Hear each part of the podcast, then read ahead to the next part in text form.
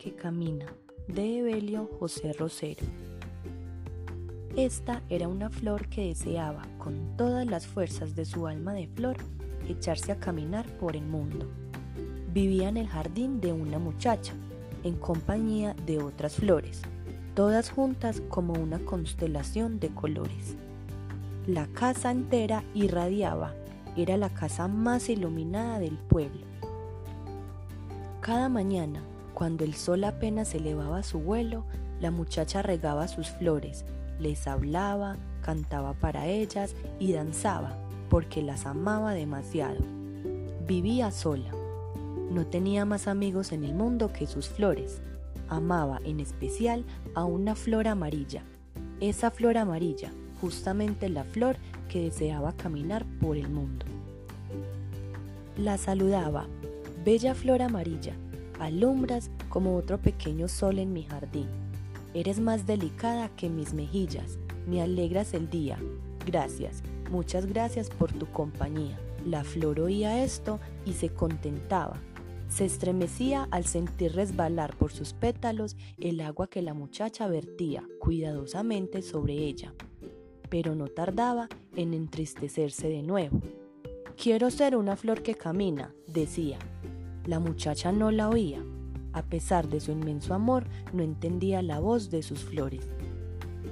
En realidad, nadie prestaba atención a la queja de la flor amarilla, ni siquiera las demás flores, que sí la oían, ni los insectos, ni las aves.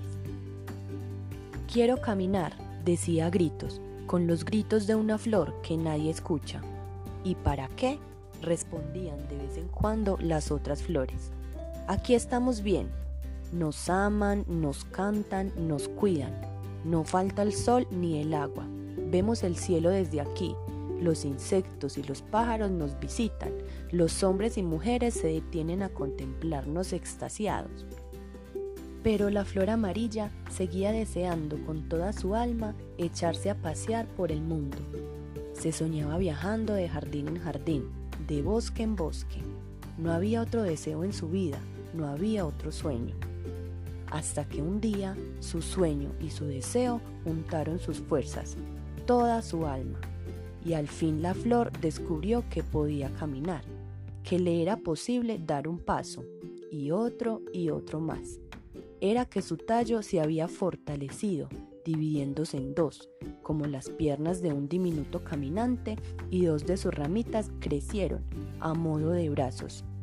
Su raíz se había desenterrado con suavidad y se afianzaba igual que un pie de muchos dedos minúsculos sobre la tierra. Su raíz le habló. Camina hasta donde quieras, le dijo, pero solo mientras haya luz. Tan pronto acabe la luz, tendré que enterrarme de nuevo para alimentarnos de agua. Solo así podremos caminar al día siguiente, durante todos los días de la vida. La flor se maravilló al comprobarlo. Era cierto, podía caminar, y dio un grito de alegría, un grito transparente, perfumado y amarillo como ella, un grito que nadie escuchó. A la mañana siguiente, la muchacha que regaba las flores ya no halló a su flor preferida en el jardín y se entristeció. En vano la buscó por todas partes, pensando que se había equivocado de lugar. Se la llevaron, decía lamentándose. ¿Por qué? Yo quería mi flor amarilla, yo la regaba con agua pura. Y se arrodilló, desconsolada. Sus lágrimas puras también, cayeron sobre el mismo lugar donde antes había crecido y vivido la flor. El jardín entero pareció oscurecerse, igual que si faltara el sol. La flor, mientras tanto, ya había dejado atrás el jardín de la muchacha. Avanzaba muy lentamente, pero avanzaba. Se adelantó bordeando las orillas de la casa y se alejó por un camino de piedra hacia el pueblo.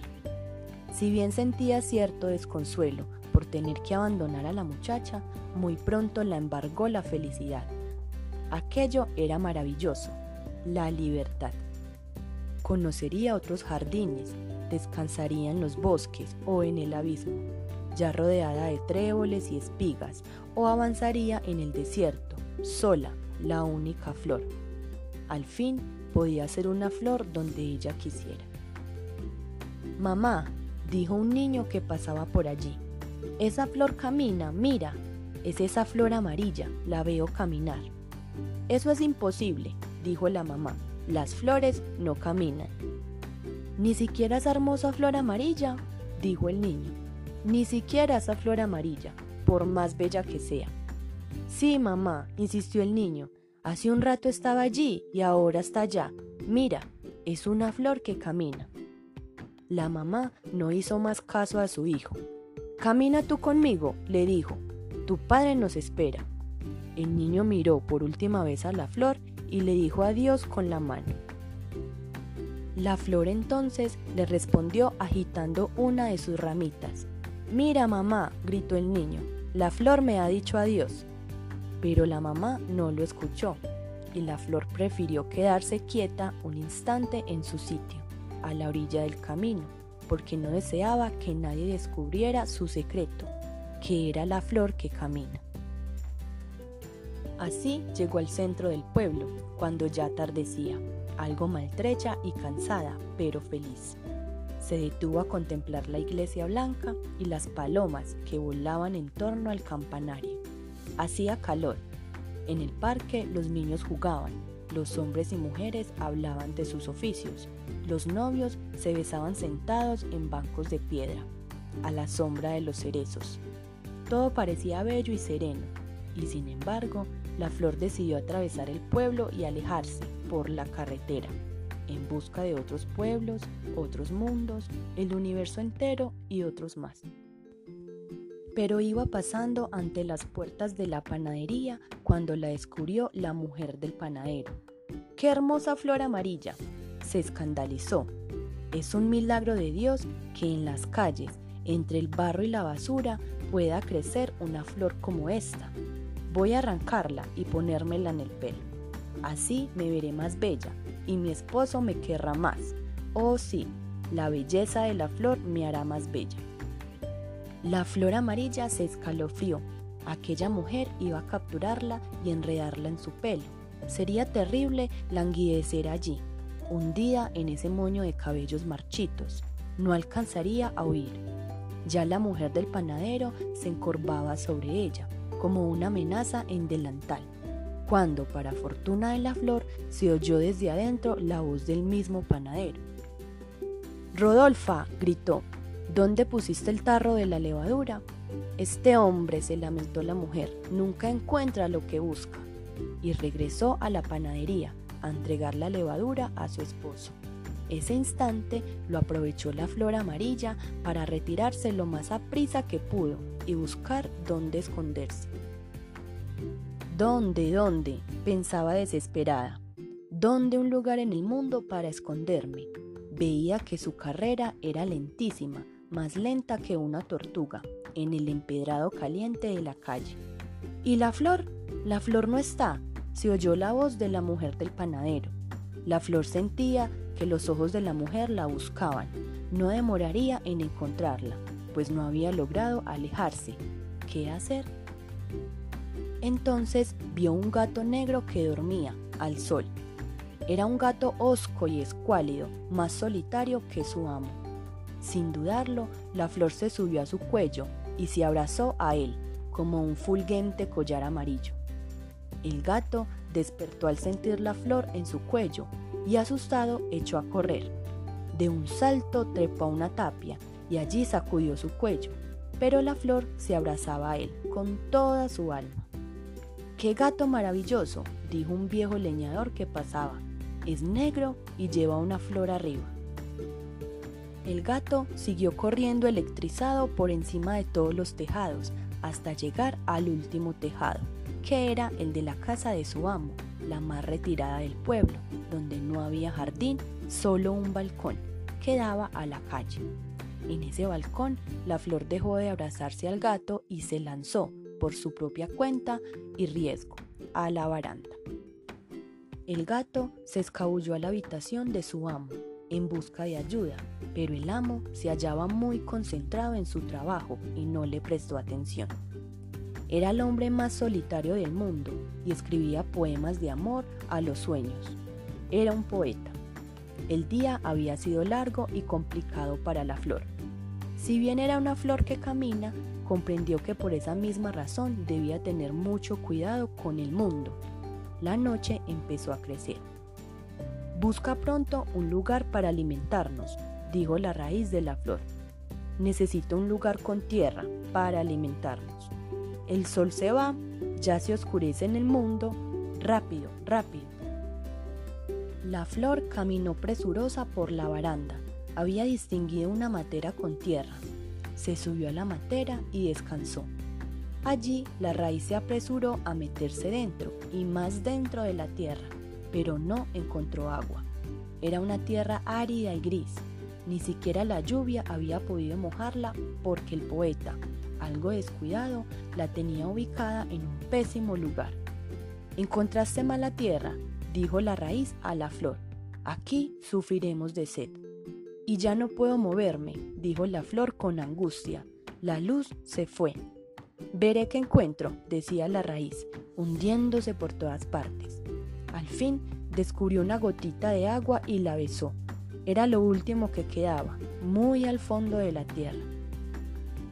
Al día siguiente, el poeta enamorado de los sueños se asomó a su balcón y encontró la flor amarilla en su maceta, como si encontrara el sol. La flor estaba algo pálida y adolecida, pero seguía siendo una bella flor amarilla, la más bella flor de la tierra. Esto es maravilloso, dijo el poeta. Ha crecido una flor amarilla en mi matera. Qué linda es, qué preciosa. Gracias, tierra, gracias, vida, por traerme compañía. Y fue a buscar agua pura y la esparció amorosamente sobre la flor. Ah, pequeño sol, decía el poeta, y se sentía inundado de luz. La flor amarilla se lo agradeció y como veía tanta felicidad en el poeta de los sueños, decidió quedarse allí la mañana entera para acompañarlo. ¿Y por qué no? El poeta le compuso un poema Bella flor amarilla, alumbra con tu alegría esta oscura vida mía. Y era que por primera vez se veía acompañado de una flor, pues nadie, aparte de su gato, escuchaba sus poemas, de modo que recitó sus más bellos poemas a la flor, y cantó y bailó, sin importarle que bailara y cantara ante una sola flor amarilla. Ese mediodía, la muchacha del jardín, todavía muy triste por la pérdida de su flor, fue a comprar pan al centro del pueblo. A pesar de su tristeza, tenía hambre. En la panadería oyó contar maravillada a la mujer del panadero sobre una hermosa flor amarilla que había visto, pero solo un instante, porque la flor desapareció como por encanto. El viejo leñador, al oírla, habló de un gato negro corriendo con una flor amarilla en el cuello. ¿No sería la misma flor? dijo. En todo caso, era el gato más lindo que conocí en mi vida. La muchacha se entristeció más. Era mi flor, pensó. Y perdió el apetito y prefirió irse a caminar lejos del pueblo para estar sola y acordarse de su flor amarilla sin que nadie la molestara. Así llegó hasta la última casa del pueblo que era la casa del poeta enamorado de los sueños, y al pasar frente al balcón descubrió su flor amarilla. Era la misma flor de su jardín, su flor amarilla, estaba segura. En ese momento el poeta se asomaba a su balcón, al alegrarse de nuevo con la contemplación de la flor amarilla. Esta flor es mía, le dijo la muchacha al poeta. Estaba en mi jardín y desapareció, pues apareció en mi balcón, dijo el poeta, y me ha alegrado la vida.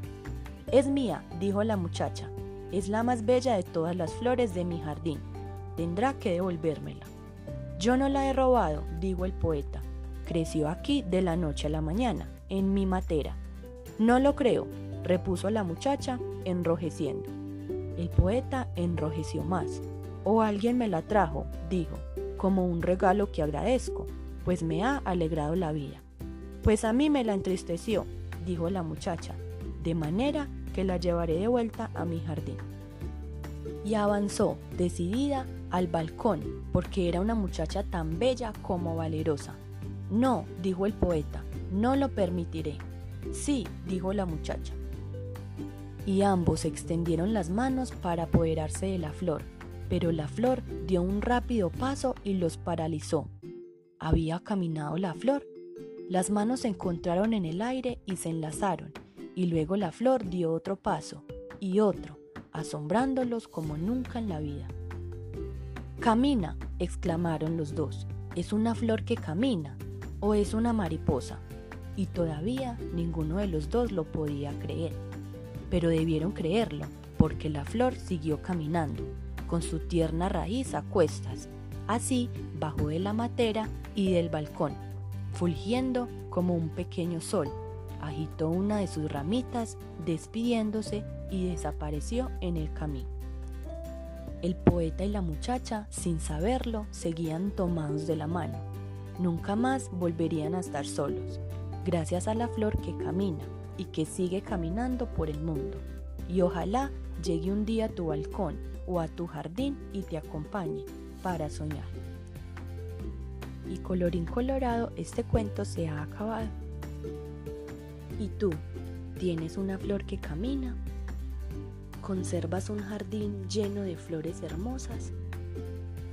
Te invitamos a que en compañía de tu familia siembres un jardín en tu hogar. Puedes empezar con la semilla de una pequeña flor amarilla.